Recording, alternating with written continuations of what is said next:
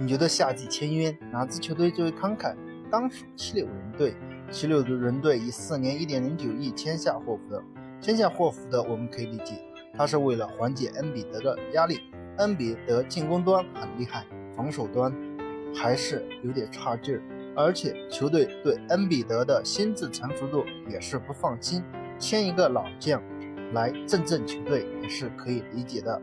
霍福德，他的数据上肯定没那么亮眼，但是他在防守体系中担任的角色绝对是十分重要的。另一个签约我们很看不懂，就是五年一点八亿美元签下了哈里斯。我觉得哈里斯的水平和霍福德水平差不多，但是他的合同大的吓人。